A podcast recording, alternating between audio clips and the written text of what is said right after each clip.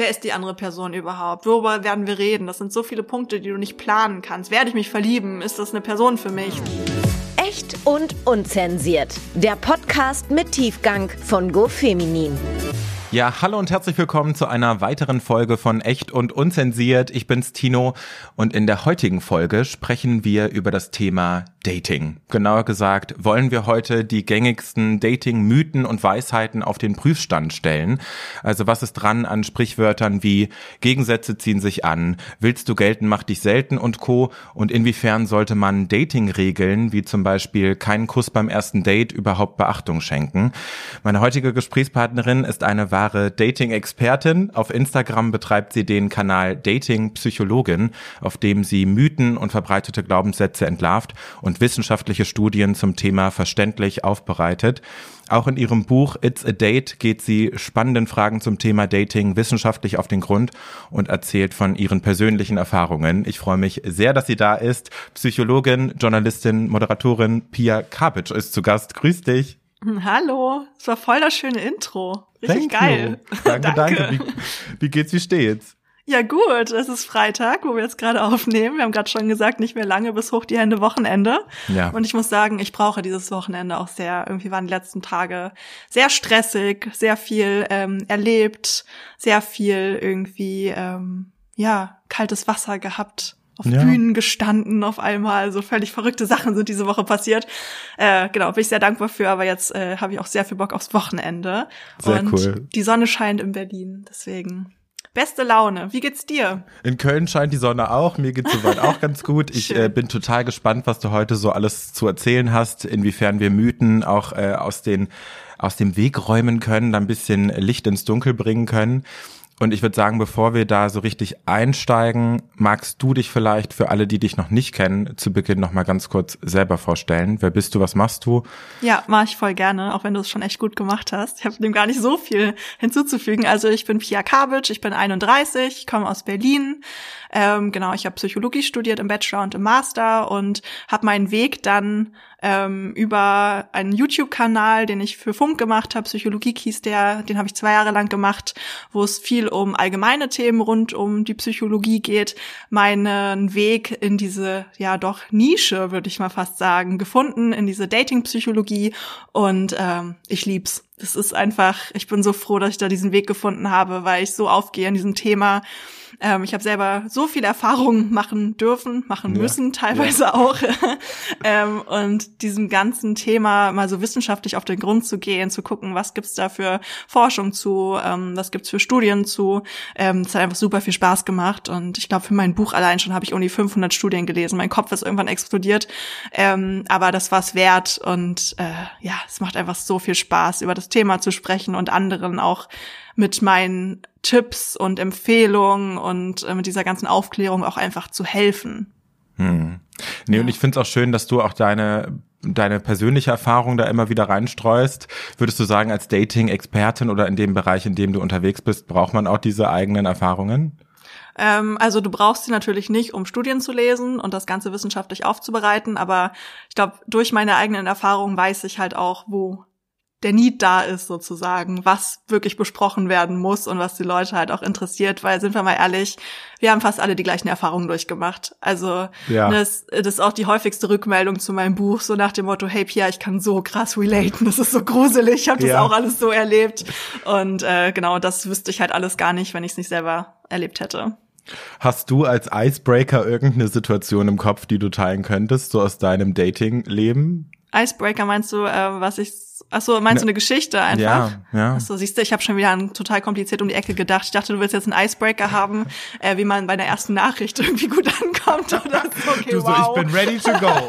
ja, wirklich. Ich, ich gebe dir alle meine Tipps.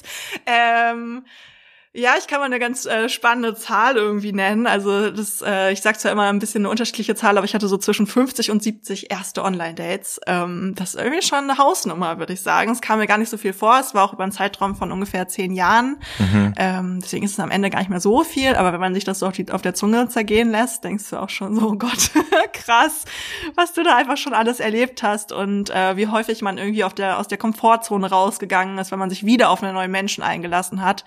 Und Und ähm, es war halt wirklich so ein Auf und Ab. Und äh, noch eine ganz witzige Geschichte. Ich hatte mein allererstes Online-Date 2013. Und äh, ich bin da gerade nach Osnabrück gezogen für meinen Bachelor, kannte in dieser Stadt noch niemanden und äh, dachte mir, ich guck mal, was da so rumläuft und dachte, ich lade mir jetzt zum allerersten Mal eine Dating-App runter. Das war damals Lovoo. Ja. Und ähm, habe dann auch jemanden kennengelernt und das war mir aber so unangenehm, dass ich den online kennengelernt habe, dass ich den ganzen Kommilitoninnen, die ich da ja erst kennengelernt habe, dann erzählt habe, ähm, dass ich ihn beim Bäcker kennengelernt habe.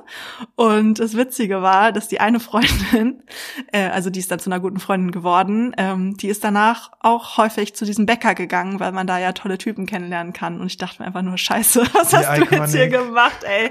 Weil eigentlich hatte ich den ja online kennengelernt. Naja, das war 2013, vor zehn Jahren und heute ist es so gang und gäbe, ne, dass man sich irgendwie online kennengelernt hat. Aber damals. Started from the bottom, now we're here. Ja, wirklich. Damals war das so, du wurdest in zwei Schubladen gesteckt. Entweder warst du die, die sonst niemand abbekommt, im echten Leben sozusagen, oder du warst halt die Person, die äh, einfach nur Bock auf Sex hatte. Ja. Ja, und ich wollte halt in keine der beiden Schubladen direkt von meinen Kommilitonen, die ich seit zwei Tagen kannte, gesteckt werden. Deswegen hatten wir uns dann eben beim Bäcker kennengelernt. Ja. Ja, lustig. Ja, da sind wir fast schon bei der ersten Mythe, weil mhm. dann können wir langsam so ein bisschen äh, perfekter Übergang. Mhm. Äh, weil die erste Mythe, die ich aufgeschrieben habe, ist, die wahre Liebe trifft man nur im wahren Leben. Und viele haben sich damals und vielleicht auch heute schämen sich viele für dieses Online-Dating. Ja. Was würdest du dazu sagen? Ja, ist Bullshit. Also absoluter Bullshit-Mythos. Ähm, klar, früher, vor, keine Ahnung, 15, 20, 30 Jahren, als es das Internet so noch nicht gab, war das tatsächlich so. Aber heute ähm, jede vierte erwachsene Person hat schon Erfahrung mit Online-Dating und da sind auch alle mit einberechnet, die schon seit Jahren in einer Beziehung drin sind und so. Also wenn man sich nur die Singles angucken würde, wäre das viel, viel mehr. Hm. Ähm, die meisten Paare lernen sich heute online tatsächlich kennen. Ähm, das ist halt einfach überhaupt nicht mehr zeitgemäß. Und ich krieg dann auch manchmal so diese Frage so, ja, ähm, das ist ja dann gar nicht mehr romantisch ne, wenn man sich halt eben nicht an der Käsetheke kennengelernt hat, sondern halt im Netz. Und ich denke mir dann so, hey, es gibt doch nichts Romantiger, äh, romantischeres, weil romantischeres, mhm. ja, heißt es so, egal. Auf jeden Fall, ähm, weil du musst mal überlegen, wie viele Faktoren da irgendwie zusammenpassen müssen, dass man sich überhaupt mal trifft. Ne, erstmal müssen muss die andere Person dir angezeigt werden. Dann musst du einen guten Moment haben und sagen, ja komm, ich gebe dir mal irgendwie eine Chance, weil das Profilbild überzeugt hat. Ja. So diese 0,1 Sekunden hast du so diesen dieses Blitzurteil. Und das muss überzeugen, damit du dir überhaupt die Profilbilder weiter anschaust, dich mit der Person beschäftigst. Da muss sie dich gecatcht haben. Dann muss sie auch noch irgendwie available gewesen sein, also muss dich auch noch zurückgematcht haben. Dann, als ihr das Match hattet, musstet ihr available sein, ne, mhm. ne, überhaupt irgendwie Zeit haben, aufeinander einzugehen, nicht gerade irgendwie schon in einer anderen Situation drin sein oder gerade irgendwie Dating Burnout, gar keinen Bock auf die ganze Sache hier. Ne, dann muss man noch miteinander schreiben, die erste Nachricht muss noch irgendwie überzeugen, dann muss es überhaupt zu einem Treffen kommen. Also das sind so viele Punkte und Faktoren und ich denke mir dann, ja. ey, wenn man sich doch online kennengelernt hat, das ist das romantischste ever. Also ne, da müssen so viele Faktoren passen. Voll, ja, ist voll. Ganz spannend. Nee, was ich auch ganz spannend fand, war der, der Fakt, den habe ich auch in deinem Buch aufgeschnappt, dass tatsächlich die Hälfte der Leute, die da auf den Dating-Plattformen unterwegs sind, gar nicht Single ja, sind. Ja, das ist so krass, ne? Also man muss dazu sagen, ähm, in der Studie wurden 18 bis 27-Jährige befragt. Also äh, bei den älteren Leuten stimmt das mit den 50 Prozent nicht mehr ganz überein, mhm. aber es sind trotzdem, ist wirklich ein großer Teil, der gar nicht Single ist.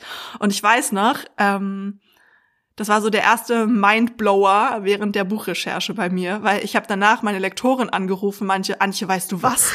Und sie so, was? Ich so, was? Ja, was?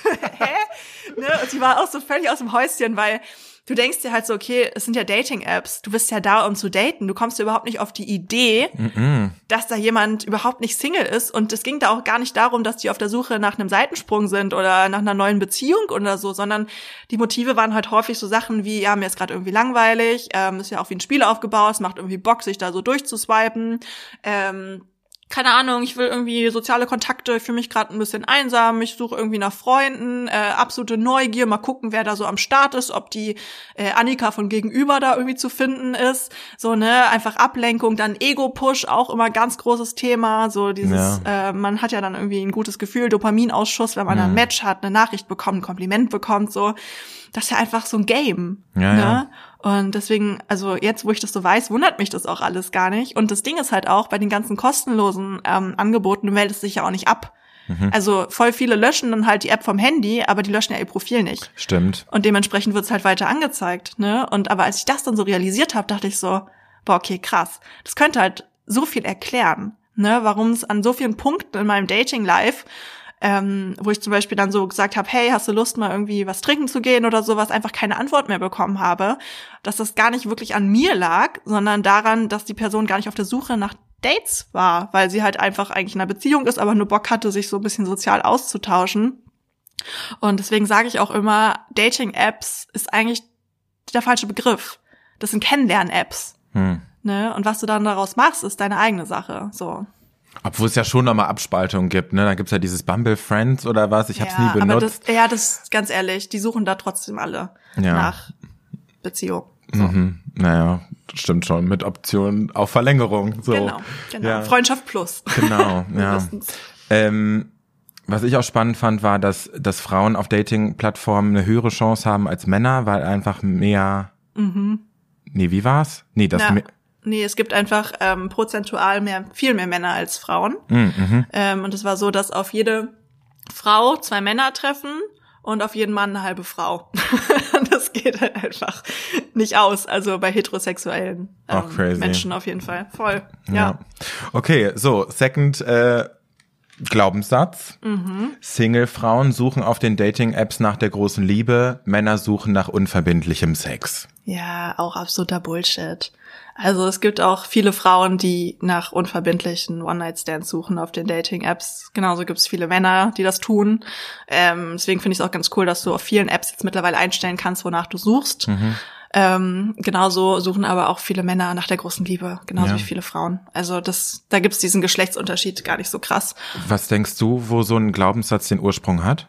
Liegt das daran, dass mhm. Männer irgendwie dann äh, als sexuellere Wesen gelten, weil die mehr an Sex denken? Gibt es da Studien so, dass die das, das ja, tatsächlich Ja, das ist doch auch dieser Mythos, so alle sieben Sekunden ah. äh, ne, denkt ein Mann an Sex. Ähm, da dachte ich mir auch so, ey, wie kann das sein, dass so ein Mythos sich so hält? Weil so primitiv ist ein, ist ein Mann dann halt doch nicht so, ne? Also oh Mann, ja. alle sieben Sekunden, das muss man sich mal ausrechnen. ähm, aber es ist tatsächlich so, dass Männer durchschnittlich häufiger an Sex denken, was aber auch daran liegt, dass sie häufiger generell an, ihren, an ihre eigenen Bedürfnisse denken im Vergleich zu Frauen. Und da gehört halt Sex einfach mit dazu. So, aber es ist auf gar keinen Fall alle sieben Sekunden. Und ich habe auch versucht, diese Ursprungsstudie zu finden, worauf dieses sieben Sekunden Ding basiert. Ähm, ich glaube, ich habe sie nicht gefunden, hm. ähm, weil es einfach keine Ahnung, woher diese Zahl kommt. Also ne, schon allein das zu verallgemeinern an alle Männer. Also was ist das? So alle Männer direkt in eine Schublade gesteckt. Ja. Und ähm, ne, wenn es den Mythos gegeben hätte, alle Frauen denken alle zehn Sekunden an Sex, dann wären vielleicht die Frauen die Bösen gewesen, in Anführungszeichen, die auf den Dating-Apps halt nur nach äh, unverbindlichen Sex suchen und die Männer nach der großen Liebe. Ja, ja, ja. Also, ja. Okay, so, nächste Mythe. Mhm. Finde ich super spannend, das hört man immer wieder. Ich glaube, seit Jahrzehnten wird das um die Ohren geschmissen und keiner weiß, ob stimmt. Gegensätze ziehen sich an. Ja, also stimmt zu einem gewissen Teil, ähm, weil zum Beispiel ich bin eher eine introvertierte Person ähm, und ich stehe aber eher auf Extravertierte. Mhm. So, weil ich das einfach cool finde. Ich finde das inspirierend, wenn die Person so voll outgoing ist und mich da auch so ein bisschen mitzieht. Ich freue mich dann. Für mich ist das wie so eine Ergänzung. Mhm. Ne? Ähm, aber genau da ist auch das, das Zauberwort, dass ein Unterschied als Ergänzung wahrgenommen werden muss, damit es halt sich anziehend ist.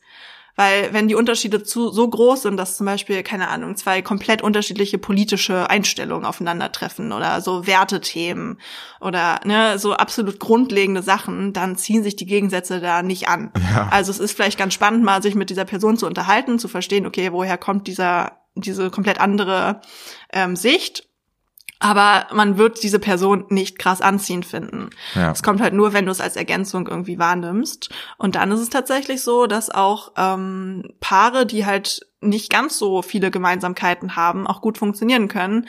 Weil wenn man jetzt mal zum Beispiel überlegt, dass es einen Konflikt gibt und beide Paare sehr ähnlich denken, dann haben die ja, dann kommen die ja mit einer ähnlichen Lösung um die Ecke. So, mhm. aber es ist eigentlich total cool, wenn es zwei verschiedene Lösungen gibt, weil die Chance dann viel größer ist, dass eine davon irgendwie funktionieren kann. So, ne? Aber es ist natürlich trotzdem wichtig, dass so diese Grundsachen wie Werte, auch Einstellung gegenüber Kindern und sowas, dass das halt einfach übereinstimmt und die Unterschiede, die da sind, halt als Bereicherung gesehen werden, als Ergänzung gesehen werden und nicht als Gefahr sozusagen. Hm. Ja.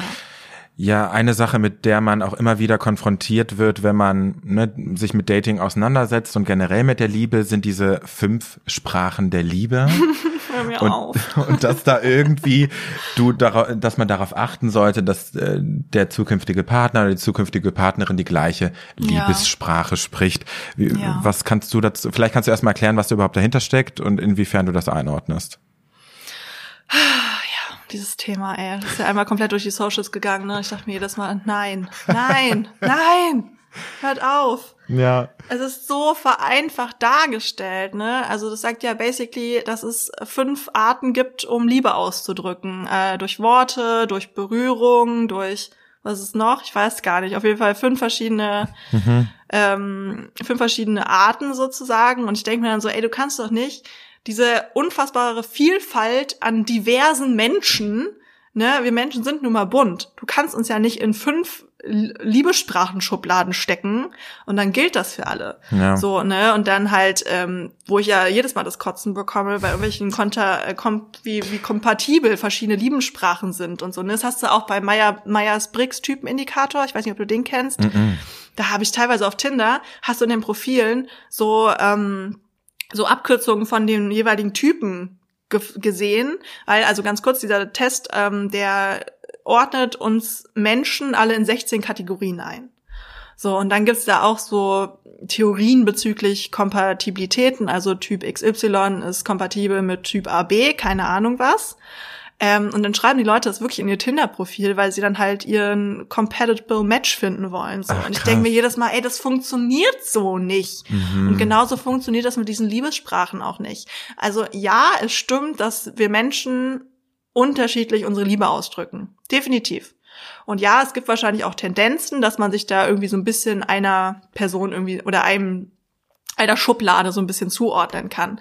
Aber es ist so krass vereinfacht dazu, äh, dargestellt. Ja. Und ähm, das Wichtigste ist halt wirklich, dass man versucht, ähm, wenn mir zum Beispiel, keine Ahnung, Berührung total wichtig ist, mein Partner aber über Worte seine Liebe viel ausdrückt, dass man sich da so ein bisschen annähert und vielleicht auch drauf achtet und Klar. man sich da so ein bisschen entgegenkommt. Aber das ist halt wirklich diese einzige Message aus diesen Sprachen der Liebe. Und das wurde so groß auf den Socials besprochen, ey.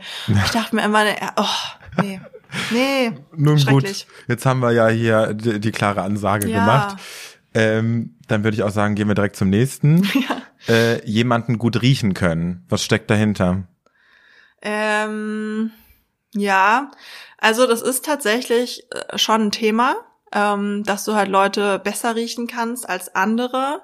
Ähm, es war ursprünglich mal die Idee, dass du Personen, die von deinem, äh, von deinen Genen her dir sehr ähnlich sind, wie jetzt zum Beispiel Familienmitglieder, dass du die schlechter riechen kannst Mhm. als Personen, die weit weg sind genetisch von dir. Weil die Idee dahinter war halt, ähm, dass du dann halt die Leute irgendwie besser riechen kannst, die halt mit dir gesunde Kinder zeugen können, weil sie eben genetisch weit von dir entfernt sind und du halt eben nicht mit deiner Familie da irgendwie äh, ne, Kinder machen sollst. So, ähm, das war so eine Studie, so eine T-Shirt-Studie war das irgendwie äh, woran das ähm, erforscht wurde. Und da wurde halt wirklich dieser Effekt gefunden, ähm, dass wenn du halt genetisch nah bist, dich halt schlechter riechen kannst, als wenn du genetisch entfernt bist. Aber dann gab's halt schon wieder drei Folgestudien, die gesagt haben, okay, das ist Bullshit. So, das ist halt ganz häufig so bei diesen Mythen, die basieren halt auf einer Studie und äh, dann geht das halt einmal komplett durch die Presse, dann wird es halt von allen noch so ein bisschen ne, in einen anderen Kontext gebracht und dann werden halt Informationen weggelassen, andere werden dazu gedichtet so. Am Ja. Ende hast du dann halt irgendwie was ganz anderes und ähm, dann bleibt es aber hängen bei den Leuten. So, und das ist dann aber halt die Presse, die bildet dann eben nicht ab, dass es danach noch Folgestudien gab und die das eben nicht mehr finden konnten, weil das ist halt nicht mehr clickbaity so, ne? Das ist halt nicht mehr spannend zu sagen, hey, übrigens, äh, der Mythos ist doch Unsinn sozusagen. Ja. Und das ist auch das, was mich immer so stört an dieser Berichterstattung. Also das ist halt einfach total aus dem Kontext gerissen, so weißt du. Und eine Studie ist keine Studie. Und das basiert halt eben auf dieser einen Studie und die ist auch, glaube ich, von 1995 oder so, ist auch, oder 97, Wedekind oder so heißt der. Auf jeden Fall schon mega alt. Und ähm, es ist aber schon Fakt, dass wir halt verschiedene Leute, also dass wir manche Leute halt gut richten können, andere nicht, aber dass es eben wegen dieser genetischen Unähnlichkeit und sowas ist, das ist halt nicht wirklich bestätigt. Hm. Ähm, genau. Und auch dieses, es gibt doch auch, hast du schon mal von Sexualpheromonen und sowas gehört, dass du so Parfüms kaufen kannst, die irgendwie besonders anziehend Stimmt. sein sollen oder so. Weißt du, dann sprühst du dir das drauf und dann bist du unwiderstehlich für ja, alle. Ja. das ist einfach auch so ein kompletter Bullshit. Das kann es gar nicht geben, ey. Das funktioniert bei Insekten. Muss man auch immer an die Achswerbung oh. denken, ne, wo die Frauen auf einmal sprinten zu dem Typ Aber, über oh Stock und über Steine.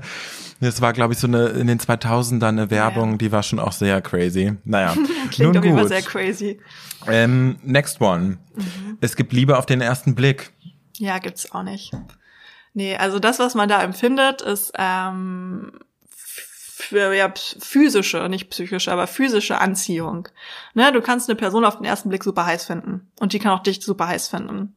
Aber that's it. So von Liebe, weil da gehören ja so Sachen wie Vertrautheit, Nähe, Verbindlichkeit, Geborgenheit, keine Ahnung was. Ähm, das kannst du ja nicht auf den ersten Blick irgendwie aufbauen. Das geht ja. überhaupt nicht. Ähm, so, aber was fand ich ganz spannend, dass wenn man halt dieses ähm, Ding hast, dass du halt denkst, oha, das war jetzt Liebe auf den ersten Blick, dann, dass du die Person danach mit einem sehr positiven Auge siehst sozusagen, weil dieser erste Eindruck hat halt gestimmt. Du findest ihn jetzt irgendwie mega heiß oder die, ne? Mhm. Findest die mega heiß und ähm, mit dieser Information idealisierst du halt auch weitere Informationen, die du über die Person bekommst. So und dass das halt helfen könnte, dass man sich am Ende dann wirklich verliebt, das kann halt schon sein. Das hat zum Beispiel mal so eine Studie rausgefunden, aber auch hier eine Studie, das wäre keine Studie, keine Ahnung, ich müsste ich mich mal genauer einlesen, was die Nachfolgestudien dann gezeigt haben. Hm. Aber ähm, Fakt ist, Liebe auf den ersten Blick ist eine Illusion. Das, was es gibt, ist Anziehung auf den ersten Blick. That's it. Was ich da gerade so ein bisschen rausgehört habe, dann können wir vielleicht in, äh, die nächste Mythe auch direkt irgendwie mit ankoppeln dann gibt diese rosarote Phase aber schon. Also, dass wenn man sich irgendwie so richtig intriguing, äh, intrigued fühlt, dass man dann halt auch so eine rosarote Phase hat. Ja, das hat man schon, aber ähm, ich finde, die wird immer sehr extrem dargestellt. Die wird so dargestellt, als ob du wirklich gar nichts mehr mitbekommst. So als ob du nicht mehr Herr deiner Dinge bist. Mhm. So, weil das stimmt nicht. Ja. Also ja, wenn du verliebt bist, ähm, ist halt auch eine super stressige Phase für deinen Körper eigentlich, ne? Weil Schmetterling im Bauch, das ist nichts Romantisches, sondern das ist eine Stressreaktion von deinem Körper. Ähm, und wenn du verliebt bist, dann hast du auch diese obsessiven Gedanken. Du denkst halt die ganze Zeit an die andere Person. Und es ist super stressig und auch nicht unbedingt healthy, so, ne? Und ich hatte das mal während einer Klausurenphase. Ja, scheiße. das ist einfach, weißt du, ich saß dann so und dachte, okay, krass, du musst einfach für, ich glaube, es war Biopsychologie, das war die schlimmste Klausur im ganzen Studium, ja. musst du für lernen und du bist aber einfach gerade so hart verliebt und kannst dich 0,0 drauf konzentrieren. Ja, ich glaube, wenn ich nicht so verliebt gewesen wäre, hätte ich eine bessere Note geschrieben. Nun gut, okay. So, ne, also deswegen, ich finde verliebt sein, das wird ja immer so gehypt, dass es sowas Tolles ist. Mhm. Ähm, weiß ich gar nicht so genau, weil du halt einfach sehr geblendet wirst halt auch und auch schon einiges halt einfach sehr positiv siehst und nicht so realistisch siehst. Und das ist ja auch der Punkt, ähm, irgendwann switcht das ja, wenn aus Verlieben Liebe wird sozusagen, ne? Und auf einmal ist das alles gar nicht mehr so aufregend und man denkt gar nicht mehr an die andere Person den ganzen Tag. Und das ist halt der Punkt, wo viele verunsichert sind, weil sie dann so denken, oh, habe ich jetzt das Interesse verloren? Aber das ist eigentlich genau der Punkt, wo es wirklich schön wird und entspannend wird. Und gesund wird sozusagen. Mhm. Ne? Und das wissen ja auch viele nicht. Ähm, die gesündeste Beziehung ist eine total langweilige Beziehung. Ohne Drama, ohne Auf und Ab, ohne dass du dich die ganze Zeit mit deinem Freund oder deiner Freundin beschäftigst. So, sondern dass du halt einfach den Raum hast, ähm, dich weiter selbst zu entfalten. So, weißt du, und nicht der Fokus auf der Beziehung liegt. So, und ähm, ja, das ja. ist halt dieses Ding bei dieser roten, rosaroten Brille, dass das halt eben sehr exzessiv alles ist. Aber wir sind auf jeden Fall nicht komplett blind. Also, das ja. ist übertrieben. Ja. Was würdest du eigentlich sagen, äh, was macht ein richtig gutes Date aus und, und inwiefern, was macht einen Menschen auch attraktiv? Mm, boah. Ähm, Also Authentizität, Auth schwieriges Wort. Schwieriges Wort. Wirklich, jedes Mal. Du probierst Au gar nicht nochmal, wir wissen genau, was du meinst. Nein, warte, ich probier's nochmal. Authentizität, ich habe ja geübt, ne? Good ja, job. ey, du hast halt aber echt gedauert, bis ich das mal fließend aussprechen konnte. Ja. Das ist auf jeden Fall das A und O. Ähm, Ja. Das unterschätzen viele. Ähm, dann wirklich präsent sein und nicht irgendwie mit den Gedanken ganz woanders oder irgendwie unterm Tisch noch weiter swipen oder so ein Scheiß, ich habe alles schon erlebt. Hm. Ähm, sondern wirklich da sein, Interesse zeigen, der anderen Person Fragen stellen, zuhören, nicht nur von sich reden, ähm, wirklich auch keine Ahnung, äh, wenn man irgendwie das Gefühl hat, hey, ich bin voll aufgeregt, das offen kommunizieren, sagen, hey, und dann sagt die mal andere Person wahrscheinlich auch, ach ja, krass, mir geht's genauso, so, Mhm. weißt du? Ja. Da kann man ja auch richtig gut bonden und ähm, dieses aufrichtige Interesse, das macht auf jeden Fall ein erstes Date zumindest aus. Wobei ich auch immer sagen muss, ich glaube, so ein erstes Date zählt eigentlich gar nicht so richtig, weil bei einem ersten Date ist man nie so, wie man wirklich ist.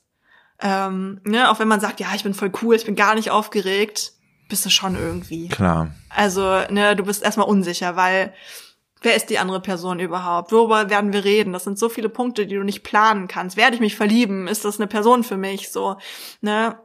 Und deswegen gehst du halt nie so in ein erstes Date, wie du eigentlich wirklich bist. Voll. Und ich hatte zum Beispiel auch schon mal ein Date.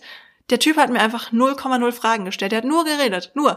Und ich saß so und dachte, hm, hm, okay, ja. Und wann kommt jetzt mal eine Frage zu mir? Gab's nicht. Krass. Und der hat mir danach aber geschrieben, meinte so, hey, weißt du, was mir gerade aufgefallen ist? Ich habe dir keine einzige Frage gestellt. Ich so, ich weiß. und dann haben wir uns nochmal getroffen und der war ganz anders. Er meinte, er war einfach so aufgeregt, weil er mich so toll fand, Mhm. dass er nur noch geredet hat. Es war einfach so aus Unsicherheit raus. So, weißt du? Und Ja, kann man- Das zweite Date war mega. Ja, guck mal an, ne? Ich glaube, Ja. da hat man auch eine große Angst vor peinlicher Stille und Voll. versucht das immer wieder zu füllen. Was, was wäre denn auch so dein Tipp, wenn es um peinliche Stille geht? Also, Also erstmal, mein Tipp fängt ja schon ein bisschen früher an und zwar irgendwie eine Date-Location suchen, wo um einen herum was passiert. Ähm, weil klar, wenn du dich irgendwie, weiß ich nicht, jetzt fällt mir natürlich kein Beispiel ein, aber irgendwo triffst, wo halt nichts um dich herum passiert, ähm, hast du halt das Problem, dass wenn es mal ruhig wird, was natürlich auch erstmal gar nicht schlimm ist, es ist total natürlich, dass man sich nicht immer so viel erzählt, weil man kennt sich ja auch noch gar nicht, man ist vielleicht noch ein bisschen zurückhaltender und sowas. Ähm, erstmal davor natürlich auch keine Angst haben, aber wenn es dann doch passiert und man das Gefühl hat, oh Gott, das ist jetzt super unangenehm, dann ist es halt total hilfreich, wenn man dann irgendwie in einem Café ist zum Beispiel und der Barista dann da irgendwas macht oder die am Nebentisch irgendwie witzig aussieht, keine Ahnung was, irgendwas, voll. ne, irgendwas, wo du sagen kannst, hey, guck mal da hinten oder ja, ja, im Idealfall Ne? ist ein Hund dabei, ne? ja, voll, irgendwie sowas. Und dann geht's ja auch meistens weiter. Aber ganz ehrlich, ich glaube, für viele ist diese Stille so ein Horror. Aber ich frage mich, warum. Ja, also, ja. weil es ist, es passiert nichts. Also wenn man sich jetzt eine halbe Stunde anschweigt, ja, schon komisch. So. Aber wenn man mal kurz irgendwie sich nicht so viel zu erzählen hat, finde ich, ist es kein Ausschlusskriterium. So mein Trick war immer, und dann habe ich auch in deinem Buch gelesen, dass äh, ich habe immer gegoogelt, so Fragen beim ersten Date und habe dann diese Fragen mit der Person durchgemacht. Ja. Da hatte man wenigstens so einen Leitfaden, wenn es dann irgendwie richtig awkward war und man nicht Mhm. mehr wusste, was man machen soll. Ja. Ja. Aber fand ihr das nicht komisch? Du, ich, ich bin ja irgendwie, weiß ich nicht, ich kann das dann Wie ganz so ein gut verkaufen. Bewerbungsgespräch, oder? Nö, ich fand's dann süß. So, Irgendwann okay. habe ich halt die Fragen dann bestimmt schon zum zehnten Mal beantwortet, ne? Aber äh, ja, aber ja, ich weiß, was du meinst. Man muss halt, äh, es ist ein schmaler Grad, das stimmt. Ja, voll. So, äh, wir, wir bleiben bei Dates. Äh, ich habe irgendwo aufgeschnappt, aufregende Dates, ich glaube, das war auch in deinem Buch, aufregende Mhm. Dates äh, sollen dazu verleiten, sich äh, besser zu verlieben zu können, als äh, wenn das Date langweilig ist. Ja, auch Bullshit. Ey, es ist so viel Bullshit, ne? Ey, ich dachte mir auch. mich, war überhaupt bis jetzt eins richtig? Nein, nix. Weißt du, das dachte ich ja auch, ähm, als ich angefangen habe, so völlig naiv fürs Buch zu recherchieren, dachte ich so, ja, ich guck mir mal, was dahinter, ich guck mal, was dahinter steckt, so. Aber ich habe nicht damit gerechnet, dass wirklich alle Mythen Bullshit sind aus Krass, meinem Buch ja. zumindest. Das ist so heftig. Und genau das gleiche mit dieser Hänge, also das ist, äh, es kommt von einer Studie, das war so eine berühmte Hängebrückenstudie. Es war wieder so ein Fall von, die Medien haben es aufgeschnappt, ne, einmal komplett medial um die Welt gegangen, Mhm, gefühlt. Und äh, ja, that's it. Alle glauben das jetzt und keiner hat sich mal bemüht zu schauen, was eigentlich die weitere Forschung daraus gefunden hat und mal geguckt, wie die Studie überhaupt aufgebaut war, weil äh, 0,0 aussagekräftig. Ja, ja, okay. Pass auf. äh, die Ursprungsstudie war so, dass ähm, Männer in so einem Park in Kanada ähm, wurden ent sind entweder über so eine Hängebrücke gelaufen, die total wackelig war, oder, über so eine stabile Brücke. So, und auf beiden Brücken wurden sie dann von einer Frau angesprochen, die irgendwie ganz attraktiv war, laut Studie. Und äh, die hat halt mit denen irgendeine so eine Studie durchgeführt, keine Ahnung was. Und am Ende der Studie hat sie halt den Leuten so gesagt, hey, ähm, wenn ihr irgendwie mehr über die Studie erfahren wollt, dann habt ihr hier meine Telefonnummer. So, und jetzt hat diese Studie herausgefunden, dass die Männer, die über die Hängebrücke gelaufen sind, sich danach häufiger bei dieser Person gemeldet haben, als die Leute, die über die sichere Brücke gelaufen sind. Daraus wurde geschlossen, dass die Männer auf der Hängebrücke, wo ja das Adrenalin durch die äh, Adern schießt irgendwie, ähm, sich mehr in diese Frau verliebt haben. Wo ich mir denke, weißt du, es wurde noch nicht mal abgefragt, ob die einen Partner haben oder eine Partnerin, ob die heterosexuell sind, ob die homosexuell sind. Das wurde alles nicht abgefragt ja, okay. und es ging ja einfach nur darum, ähm, wenn die Fragen haben bezüglich der Studie, können sie sich gerne melden. Ne? Und es ist so eine Bullshit-Studie. Und auch Folgestudien haben halt gezeigt, ähm, es ist kompletter Irrglaube, dass du halt durch die körperlichen Symptome, die du halt hast, wenn du irgendwie auf einer Hängebrücke bist, in einem Kletterpark, keine Ahnung was, dass du die dann halt verwechselst mit diesen, oh mein Gott, ich bin so aufgeregt, meine, Knie, äh, meine Knie schlottern so, mein Bauch kribbelt ganz krass, weil ich die andere Person so mega heiß finde. Mhm. Ne, ähm, das ist halt der Punkt. Deswegen Schwachsinn. Also ähm, es gibt tatsächlich Studien, das fand ich ganz spannend, die gezeigt haben, dass wenn man Adrenalin im Blut hat, dass man das Gegenüber attraktiver findet, zu einem gewissen Teil. Mhm. Also es geht nicht um Verlieben oder so, aber attraktiver und man weiß auch noch nicht so genau, warum das so ist. Ähm, aber dass es halt ist, weil man irgendwie die körperlichen Symptome falsch zuordnet, sozusagen, das ist halt kompletter Bullshit. Deswegen, wenn man auf sowas Bock hat, äh, ich glaube, irgendeine Frauenzeitschrift hat sogar die Bungee Jumping als erstes Date dann vorgeschlagen. Ah ja, krass. Basierend auf dieser Studie. Ich denke, oh mein Gott. ähm, aber wenn man auf sowas Bock hat, ne, kann das auf jeden Fall nicht schaden. Ja. Aber man kann auch einfach einen Kaffee trinken gehen, um also sich ineinander zu verlieben, so, ne? Ja. Das ist halt der Punkt. Ja, okay. Wenn über die Verflossene gesprochen wird, ist der Datingpartner noch nicht über die letzte Beziehung hinweg. Oh, es kommt halt sehr darauf an, ähm, wie er darüber spricht und wie viel er darüber spricht. So, weil eigentlich ist halt diese ganze Sache mit, wie redet man über die Ex-Beziehung, gibt zum Beispiel auch einen Hinweis auf den Bindungsstil. Weil wenn man total ähm, neutral über die Ex-Beziehung irgendwie spricht, ähm, ja, das halt einfach so erwähnt und irgendwie erzählt, wie lange man schon getrennt ist und wie lange man zusammen war und sowas, hm. dann kann das zum Beispiel ein Zeichen von einem sicheren Bindungsstil sein. So, wenn jetzt jemand so total so, ja, das war richtig scheiße und die hat mich richtig hintergangen und diese Fotze, Entschuldigung, ne? Also so richtig piep, so richtig ähm, da ab, also ne, so richtig eklig über die Ex-Beziehung spricht, mhm. dann ist das halt auch nicht unbedingt ein Zeichen dafür, dass die Person nicht darüber hinweg ist, sondern vielleicht auch einfach auch über den Bindungsstil, dass da halt eher so vermeidend ist zum Beispiel, ne? Also es gibt schon viel Auskunft, aber es ist eigentlich nie gut, bei einem ersten Date über Ex-Beziehungen zu sprechen. Also, ne, man kann das kurz anreißen, so, hey, einfach aus Interesse, hey, wie lange bist du jetzt schon Single? Mhm. So, ne, das kann man easy machen, aber die Details und sowas, das würde ich mir für später aufheben. Ja. ja. Aber dann sagt's halt wirklich ganz viel über den Bindungsstil aus und darüber, wie halt die Person auch Beziehungen führt. Mhm. Das ist eigentlich total spannend. Ja, da kann man äh, schnell eine Red Flag erkennen, ja, voll. Was sind denn sonst noch so Red Flags bei einem Date, auf die man achten könnte? Boah, finde ich immer ein bisschen schwierig, weil Red Flags sind ja total individuell. Also bei vielen ist es so, basieren die halt auf individuellen Erfahrungen. Ne? Zum hm. Beispiel, keine Ahnung, eine Freundin von mir ähm, hat jetzt einen Volleyballer gedatet und das ist irgendwie scheiße mit dem gelaufen, weil der irgendwie nie Zeit für sie hatte und keine Ahnung was. Und jetzt hat sie wieder einen Volleyballer kennengelernt, hat gesagt, nee, auf gar keinen Fall. Ja. Red Flag, Red Flag, Red Flag, so, ne? Mhm. Ähm, das ist natürlich Bullshit, weil die andere Person kann überhaupt nichts dafür, dass sie jetzt halt in diese Kategorie reinfällt, in der du halt schon eine schlechte Erfahrung gemacht hast. Aber so Red Flags ist natürlich auf jeden Fall, wenn Bedürfnisse, Grenzen nicht akzeptiert werden, ähm, keine Ahnung, wenn die Person halt überhaupt nicht schnallt, dass du sie zum Beispiel gar nicht küssen möchtest, sie dich dann aber küsst, so wirklich über, also übergreifliches Verhalten, dann aber halt auch einfach gar kein Interesse an dir zeigt. So, ne, das ist halt auch äh, ja aussagekräftig, dass sie äh, also entweder wie bei mir Ja. äh, so aufgeregt, dass die Person es komplett vergisst, weil sie dich so toll findet. Ja. Aber häufig ist es halt einfach, weil äh, irgendwie kein Interesse da ist. Genau, dann halt viel über Ex-Beziehungen sprechen, ähm, am Handy sein finde ich auch absolute Red Flag, das ist einfach so respektlos. Ähm, weiß ich nicht, auch so so Kleinigkeiten wie halt einfach super zu spät kommen äh, nicht irgendwie davor melden oder die Person auch einfach stehen lassen ne, und dann schreiben, hey, nee, sorry, hat doch nicht so gut gepasst. Ja, okay. Ähm, ja. ne, lass mal nächste Woche lieber treffen oder so. Ja. Das sind halt so offensichtlichere Sachen. Und was ich persönlich auch ähm, als Red Flag empfinde, ist, wenn die Person halt, wenn man zum Beispiel in einem Café ist und die Person halt ähm, dem Kellner gegenüber unhöflich ist. Mhm. Ne, oder halt einfach nicht Danke sagt oder sowas oder nicht Bitte sagt oder irgendwie so Kleinigkeiten oder wenn man jetzt in Berlin wohnt, sind halt total viele Wohnungslose, ne, und die, wenn da sich jemand abfällig äußert, das sind halt auch schon so, da kannst du schon wissen, in welche Richtung das dann so geht. Okay. aber ich finde es viel wichtiger, eigentlich über die Green Flags immer zu reden, weil alle reden immer nur über die Red Flags, wo ich mir denke, ja, ist zwar gut zu wissen, worauf man so ein bisschen achten kann, aber eigentlich ist es doch viel, viel wichtiger zu wissen, worauf man achten sollte, oder? Es ist ein total krasses menschliches Phänomen, ne, dass man eher auf das Negative Voll. guckt als aufs Positive, ja. Voll. Ja.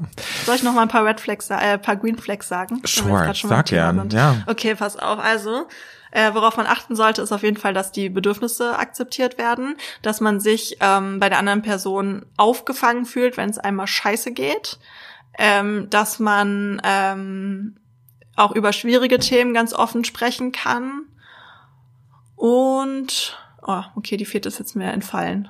Aber es sind schon mal drei gute, Ja. auf die man auf jeden Fall achten kann und ähm, ja.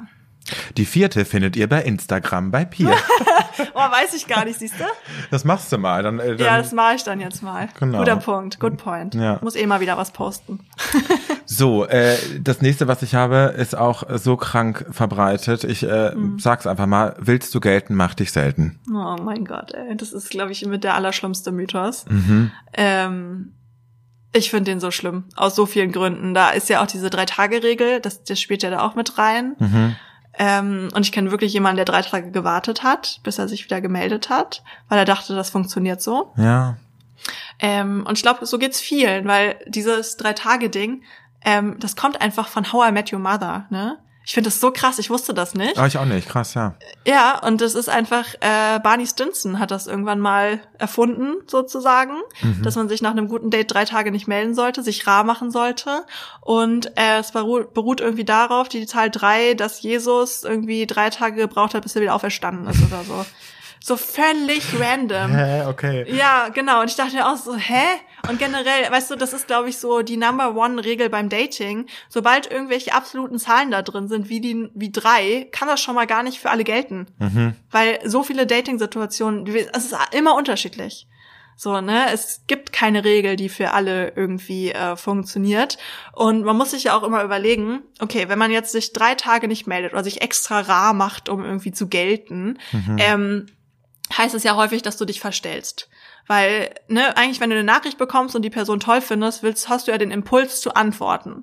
So, aber du musst ja ganz bewusst dann dein Handy weglegen und ganz bewusst irgendwie jetzt dann die drei Tage warten oder keine Ahnung, wie lange warten. Und dann bist du halt schon total verkrampft. Du bist dann halt nicht mehr du selbst, so, ne? Und das ist halt einfach total Ja. bescheuert. Und wenn man dann halt so ähm, sich so bewusst rar macht und sich damit dann halt nicht so verhält, wie man eigentlich ist, dann wirkt es halt voll unnatürlich und voll unlässig und das wirkt dann wiederum unattraktiv. So, ne? Und ähm, Ja. das Ding ist halt auch, dass man mit diesem vermeidenden Verhalten beziehungsweise mit diesem Rar-Machen halt die Menschen eher anzieht, die so einen vermeidenden Bindungsstil haben. Und ähm, es ist auch tatsächlich so, dass halt viele Menschen, die halt ängstlich gebunden sind, sich absichtlich rar machen, weil sie halt merken, okay, ja, so kriege ich halt das Interesse der anderen Person. Und die kommen dann halt in so einen mega blöden Kreislauf rein. Weil ähm, er denkt sich dann halt so, also die vermeidende Person denkt sich so, ja geil, weil so kann ich weiter auf Distanz irgendwie bleiben. Die ängstliche Person, die möchte eigentlich gar nicht auf Distanz bleiben, sondern die verstellt sich, um zu gefallen und möchte aber Nähe. Und das kann halt super schnell so enden, wie heute dieses typische Verständnis von toxisch ist. Ja. Äh, was ich halt auch ein bisschen schwierig finde, aber das ist mhm. nochmal eine andere Geschichte. Ja. Ne, und das fand ich auch ganz spannend. Ähm, da gab es auch eine Studie und die hat gezeigt, dass äh, wenn man sofort auf eine Nachricht antwortet, ähm, gerade mal 16 Prozent das Interesse verlieren. Ähm, wohingegen aber jeder beziehungsweise jeder zweite verunsichert ist, wenn man halt eben keine Antwort bekommt und ähm, viele dann halt bis um bis an die 50 Prozent dann einfach an der also an der Ernsthaftigkeit der Absicht des Dates irgendwie zweifeln. Und das ist ja auch nicht was, was du möchtest. Ja. Und ganz ehrlich, das, das verlängert halt auch einfach nur künstlich die Kennenlernphase. Was soll das? Voll. So, ne? Also und das ist ja gerade, wie du auch schon so ein bisschen gesagt hast, fast ein ganz guter Test. Ne? Ich habe Bock zu schreiben, wenn die Person damit ein Problem hat, dann ist es auch keine Person für mich. So. Ja, voll, total. Und ähm, ja, an sich wünschen, wünschst du dir ja irgendwie, wenn du ein gutes Date hattest, wünschst du dir danach eine Nachricht und die andere Person wünscht sich das auch. Weißt du, der Wunsch ist ja irgendwie von beiden eigentlich da, außer von den Vermeidenden, obwohl die natürlich trotzdem eigentlich auch diesen Wunsch haben, aber ja. die haben halt nicht so Zugriff darauf. Ja.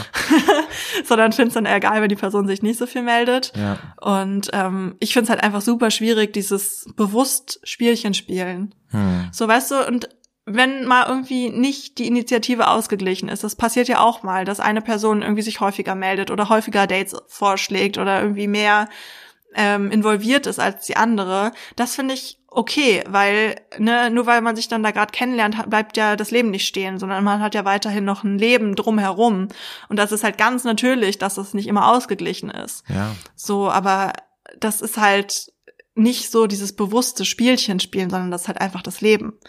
Ne? Und deswegen, ganz ehrlich, wenn man ein gutes Date hat, ey, meldet euch bei dieser Person. Ja. Ne? Weil im, die Besten, die Besten im Sinne von die Leute, die eine sichere Bindung haben, die wirklich jemanden kennenlernen wollen, keinen Bock auf Spielchen haben, die sind dann weg. Ja. So, ne? Und die verscheuchst du da halt damit. Und du ziehst die an, die halt vermeidend sind und eh irgendwie Probleme haben mit Bindung. Voll. Ja. Ghosting nach dem ersten Date ist in Ordnung. Als ob. oh Gott, ey, da habe ich auch so eine Story, es war so schlimm. Ich habe einmal diese 36 Fragen zum Verlieben durchgespielt. Mhm. Das ist wirklich so ein absoluter Seelenstriptease, ne? Man macht sich so richtig nackig. Ähm, ist auch ein Mythos, dass man sich danach verliebt, aber die Fragen an sich sind ganz cool. Und ähm, nach dem Date wurde ich dann geghostet, nachdem wir uns komplett nackt voneinander gemacht haben, also emotional und ne, also nicht nackt nackt. Ja. Wir waren in der Bar. Das ist ja. ein bisschen unangenehm gewesen. Nee, aber es war so voll intim und so voll emotional. Und der hat dir in dem Moment auch ein gutes Gefühl gegeben. Voll, voll. Mhm. Und wir haben uns auch geküsst und es war irgendwie so voll intim und voll schön.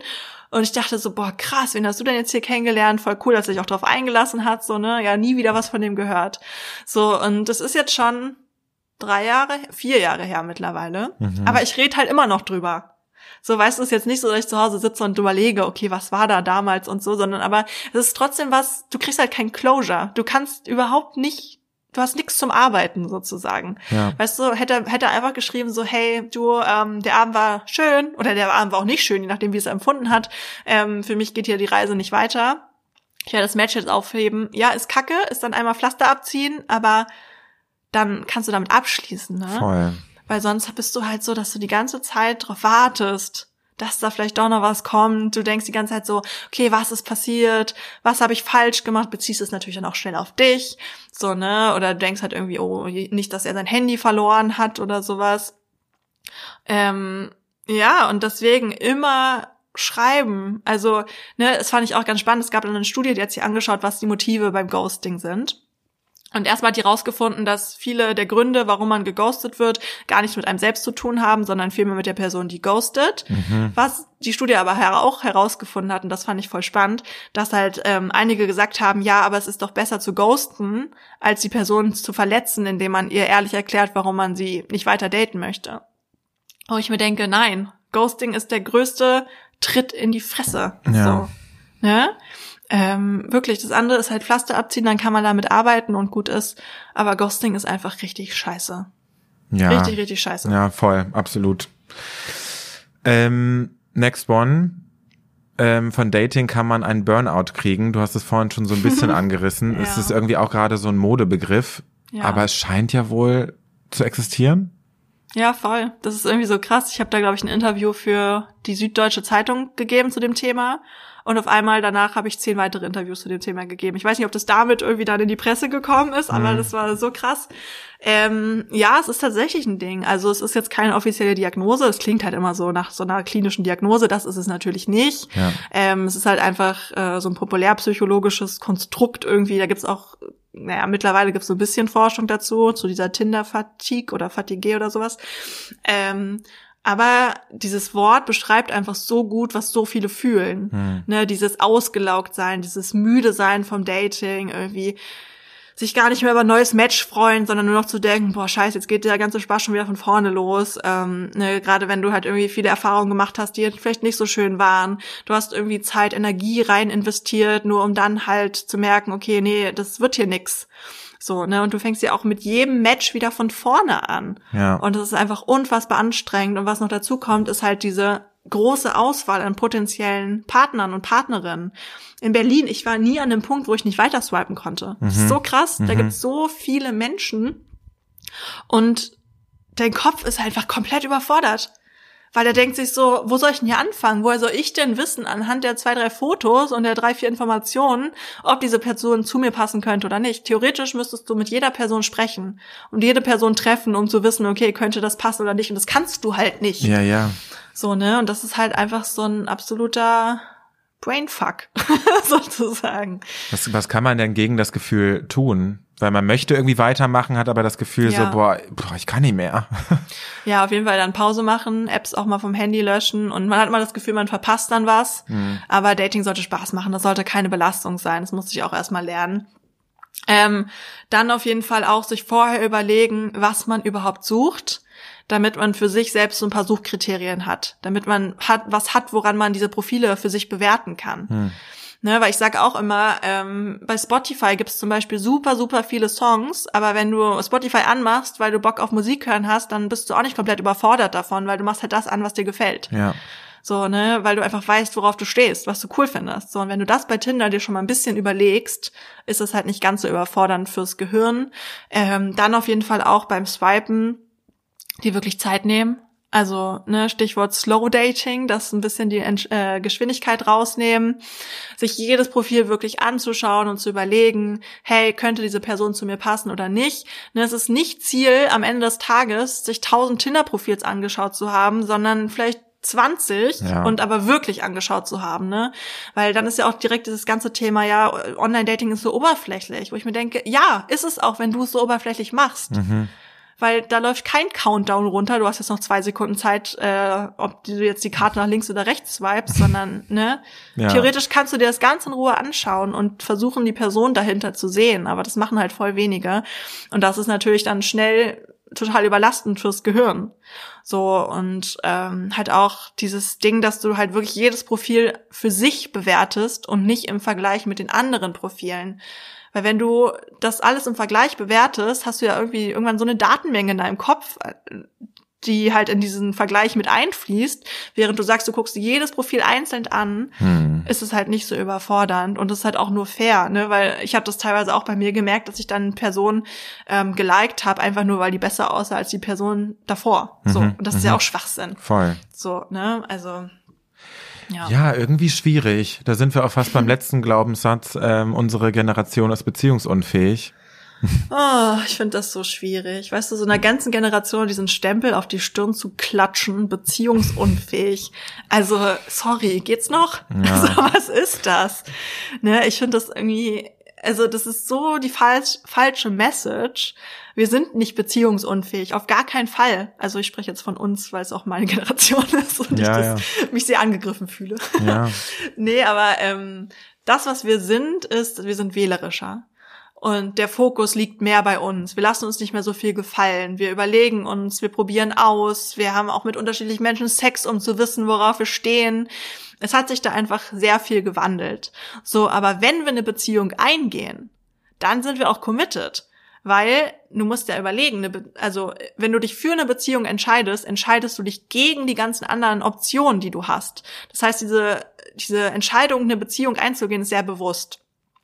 So, und du bist dann halt auch bereit, wenn du in dieser Beziehung drin bist, dran zu arbeiten, weil du dich halt ganz bewusst dafür entschieden hast. Und ich würde fast sagen, dass wir beziehungsfähiger sind, weil wir eben durch die sozialen Medien und auch einfach dadurch, dass halt so Themen wie Kommunikation, ähm, wie streite ich mich richtig oder gut, so das sind so Sachen, die werden halt auf den sozialen Medien heute viel offener besprochen als damals oder sie werden überhaupt besprochen. Damals mhm. gab es ja so die sozialen Medien noch gar nicht und die Gen Z, die sind ja in den sozialen Medien zu Hause, also ja. viele zumindest, ne? Und das ist dann halt einfach so ein Ding, was so mitschwingt und was du dann halt schon auch einfach in den Beziehungen merkst, dass sie halt einfach anders miteinander reden, anders ihre Bedürfnisse, ihre Grenzen kommunizieren, als es halt noch früher der Fall war. Deswegen würde ich fast sagen, dass wir beziehungsfähiger geworden sind durch solche Sachen, aber wir halt ähm, weniger heiraten und weniger Beziehungen eingehen. Und das ist ja so dieser Maßstab. Daher kommt das ja ursprünglich, dass wir beziehungsunfähiger sind, weil wir heute weniger heiraten und das ist halt kompletter Schwachsinn ist.